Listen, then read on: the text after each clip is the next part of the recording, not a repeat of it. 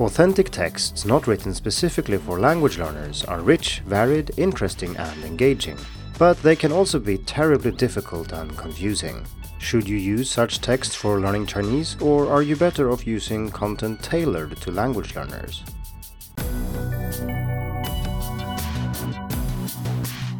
Hello, and welcome to the Hacking Chinese podcast. In this week's episode, we are going to continue the discussion about what to read in order to improve your Chinese. And we're going to do so by talking about authentic texts, and authentic here means not written for language learning purposes, so not your textbook, in other words. And we're also going to look at the opposite, i.e., graded content, so texts that are written specifically for language learners. So that would be your textbook, your graded reader, and so on. These have various pros and cons that we will go through, and then we shall also expand the discussion a bit and see why this distinction is not always very useful. As you can probably hear, I sound a bit different, and that is because I'm a little bit sick when I record this, but I hope that my voice will hold up throughout the episode. Let's start by looking at some pros and cons with using authentic texts for Chinese reading practice. And when we're talking about authentic text in the context of language learning and language teaching, we're usually meaning texts that are not specifically made for teaching the language. So this would be native speakers writing for other native speakers, including things like instructions written on food packaging, song lyrics, chat messages, TV subtitles, or science fiction novels. The opposite of this would be texts that are written specifically for you as a learner, so that would be textbooks, graded readers, things your Chinese teacher writes for you on the board or in an email or something like that, chat messages with a language exchange partner, or basically anything written for second language learners. For those of you listening who are not language teachers, it might be good to know that the debate between authentic content and learner oriented content is an ongoing one and one that is very fierce, especially in certain languages. So, this is something that language teachers and educators argue about all the time. I'm not here to argue though, I just want to look at some of the pros and cons with using authentic text for learning Chinese. And let's start with some pros. So, one of the major reasons that authentic content is desirable is that that's actually what real Chinese is. And we are studying Chinese, that's what we're learning, that's what we want to be able to read, and so on. And then it makes sense to focus on authentic text instead of some artificial construct that we have created artificially in order to learn. Authenticity is important here for two reasons. First, because of the words, expressions, and grammar and so on that's used in authentic text. That's what we want to learn, so it makes sense to study it. And second, because when we encounter problems with this type of content, we need to use certain strategies to overcome those problems. And those strategies will not be the same if you read texts that are not authentic, because they will present different types of problems. So let's look at a simple example of this, and that would be new words or new characters. If you're studying a textbook or a graded reader, you will not suddenly run into an extremely rare character you've never seen and have no idea how it's pronounced. And you don't have to struggle to look this up because it, if it is a rare character that is necessary, it will be in the word list or it will be explained somehow. But you need then to develop strategies to handle these characters, and that kind of strategy, such as using the right dictionaries, being able to look up rare characters and so on, that's simply something you will never practice if you stay away from authentic texts. The second advantage with authentic content is that it has the potential to have very high quality. And this is not very strange. There's a lot of text written, and most people, when they write, they have a goal in mind. Maybe it is to write something that is interesting in a certain situation or for a certain group, or it's meant to be funny, engaging, or something else. But when we write texts for second language learners, we have several other goals that have to compete with these goals. And of course, there are many, many fewer people who write these kinds of texts. So if you want really high quality content, you are probably not going to find it in your textbook.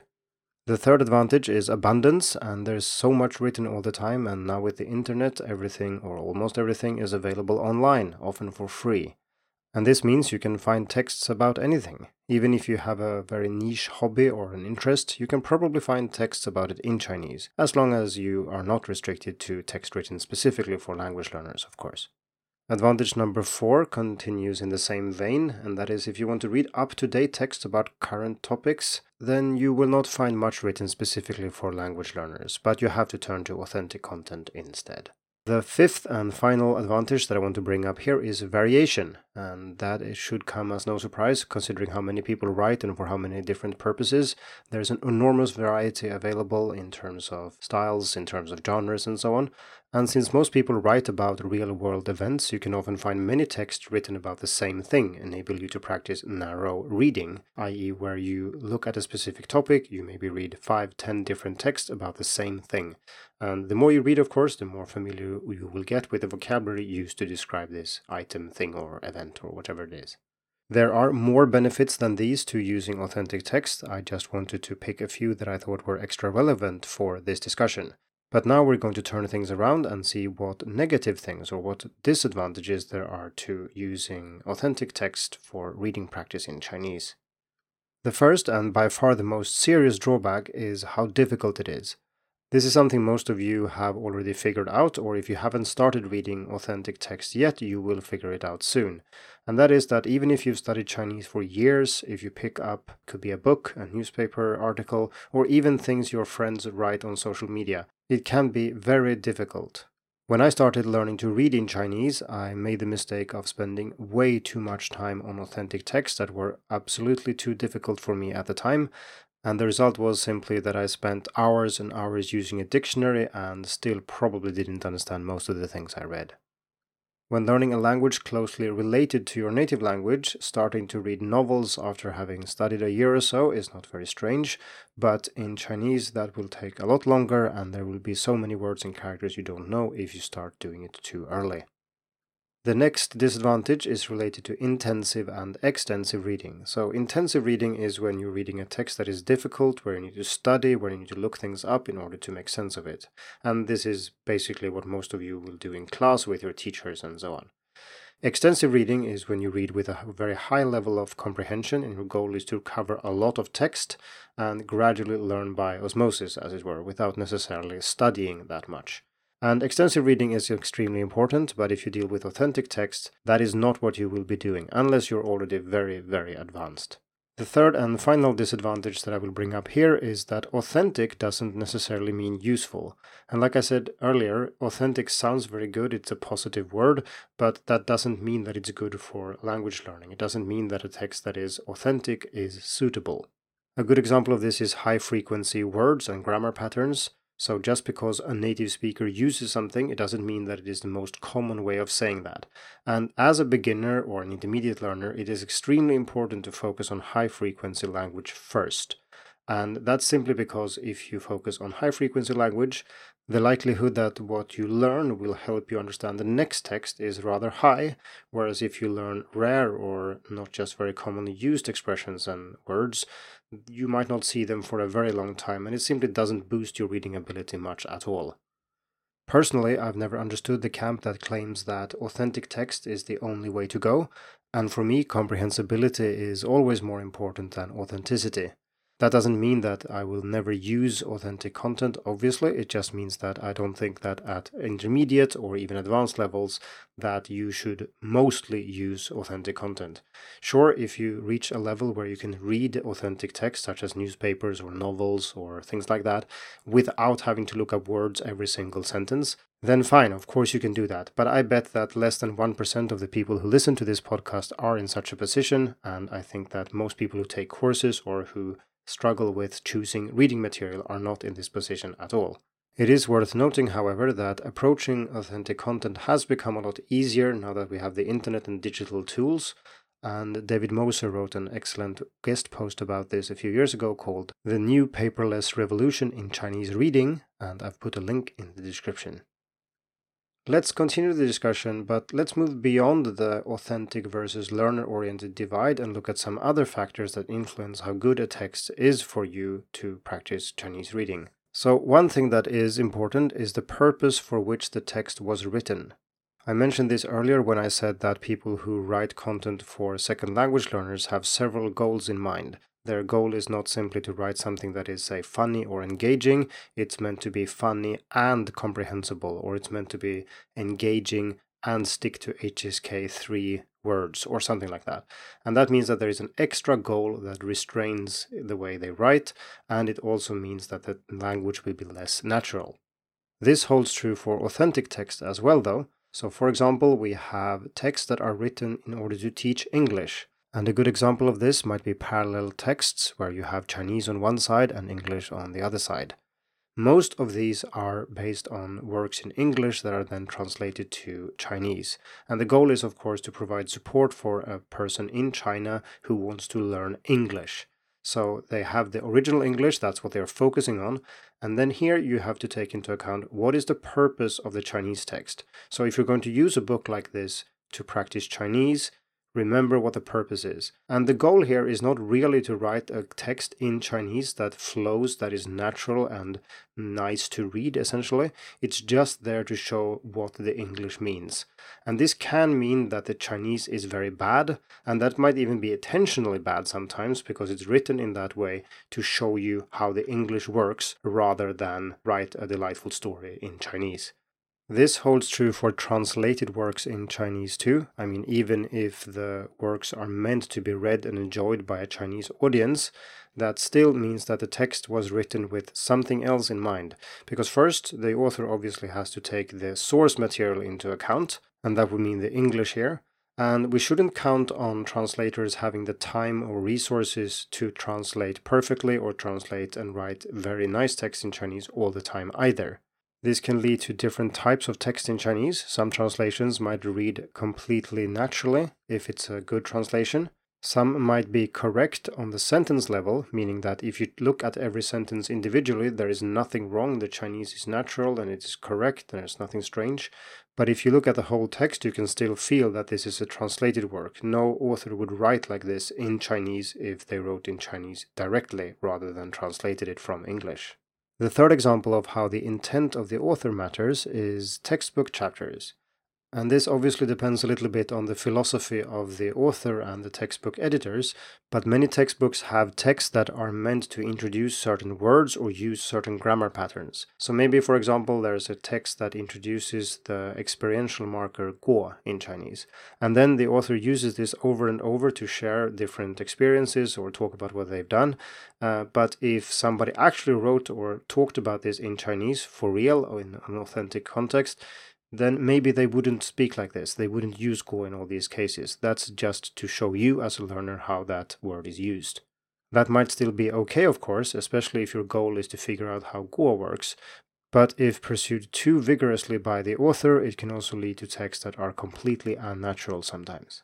So, a rule of thumb to use here is that if the text was written for native speakers to read and enjoy, then it is probably okay. If there's another purpose or other factors involved, then you probably want to check with a native speaker. Just give them a few pages and ask them to say, How natural do you think that this is? Does this sound good to you? So, what happens if you read something that is badly written? Will it destroy your Chinese or will it make your Chinese worse? To answer this, we need to think a little bit about what we mean when we say that something is badly written. What we care about most as second language learners is if the text is using language in a representative way or not. Is this the way most people would use the language here? And if that's the case, then it is a good text for us. It should also be mentioned, of course, that native speakers differ in what they think is correct and what they think is well written, but that there is, of course, a fairly strong consensus in most cases, even if it's not hard to find specific cases where native speakers definitely don't agree. Part of the reason for this is also that China is very big and there are many different topolects and accents that play a role here. So don't be too surprised if a Chinese person tells you that you have to say A and not B, and then the next day you run into another person who corrects you in the other direction and says that you have to say B and that A is wrong. If you want to know more about regional variants, we talked about that in episode 46 of the podcast. So the upshot of all this is that there isn't really a one correct version of Chinese floating out there, and it's your goal to kind of go out and catch it. But rather, your goal is to expose yourself to as much Chinese as possible to allow your brain to build a kind of statistical model of the input, and based on that, figure out what works and what doesn't. This means that if you occasionally read something that is a little bit off, that is very unlikely to have an impact at all. Of course, if you stay focused on only a certain specific kind of text, you might get some weird results. This is not something you need to worry about that much on beginner or lower intermediate levels, but the more advanced you get, the more you should try to vary your reading. Let's look at three situations and see why they are problematic. So, the first one is if you only read text written for language learners. This will typically not, as I've said earlier in this podcast, expose you to the full range of the language. So, if you stay too long in this kind of content, you will not develop the strategies you need, you will not learn all the words, characters, grammar, and so on. Naturally, like I've also said, this doesn't really apply if you're a beginner or lower intermediate learner, because then it's more important that you read a lot than that you read authentic text or text that are really rich and varied. Second, only reading translated texts might also give you a little bit of a false sense of security because translated texts are typically much easier to read and they typically won't require as much of you when it comes to prior knowledge, for example, or your ability to interpret what people want to say or what the author means.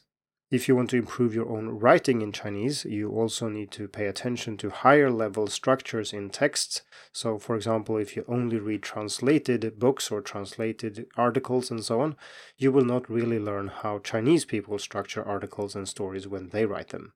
The third and final example is if you only read text in a particular genre or in a particular style. And this is something that can skew your mental models quite a bit because your input is based on a subset of the full language.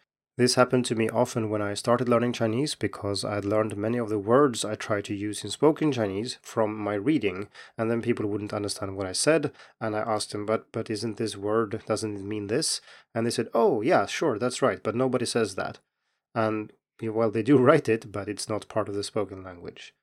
I sometimes have this problem in English too, where my vocabulary and English in general is much more developed when it comes to the formal language, because I've spent a hundred times more listening and reading to English than I have actually spoken with people. So, even if these are potential problems, the remedy is quite easy. Vary your diet. Read mostly things you like, things that interest you, or things you need, but make a conscious effort to at least now and then expand your horizons a bit and read something else. Let's wrap up this and the previous episode by saying that all reading is essentially good reading. For beginners and lower intermediate learners, it means that you should almost exclusively focus on learner oriented content because authentic content is usually too hard. But of course, if you find something that you are very interested in or that someone has picked for you because it's easier than uh, the average authentic text, then by all means go for it. The more advanced you get, the less you should focus on learner oriented content. But still, the idea is that comprehensibility, in my opinion at least, is more important than authenticity. It's important to expose yourself to as much Chinese as possible, and if the texts are too hard, that simply won't be possible. Thank you for tuning in to the Hacking Chinese podcast. If you like this episode, please share it.